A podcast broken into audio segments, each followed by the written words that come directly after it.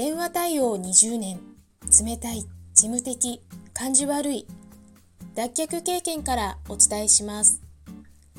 話し方印象改善アドバイザー久美です。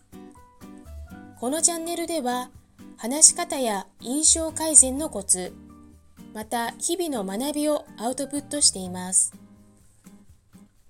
今日のテーマは両手で渡すです。人の印象は所作に現れます。物を渡すときは両手で渡しましょう。相手を思いやる丁寧な人という印象になります。一流のホテルやお店の店員さんをイメージしましょう。物の取り扱いを丁寧にしましょう。使い終わったペンやクリップをバーンと机の端に投げたりキャビネットの引き出しをガシャンと閉めていませんか？無用な音は他の人の集中力の妨げになります。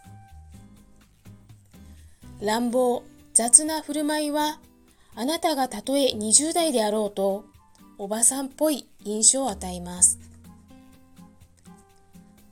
物を渡すときは両手で渡す。物の取り扱いを丁寧にする。ぜひ明日から実践してもらえたら嬉しいです。それではまた。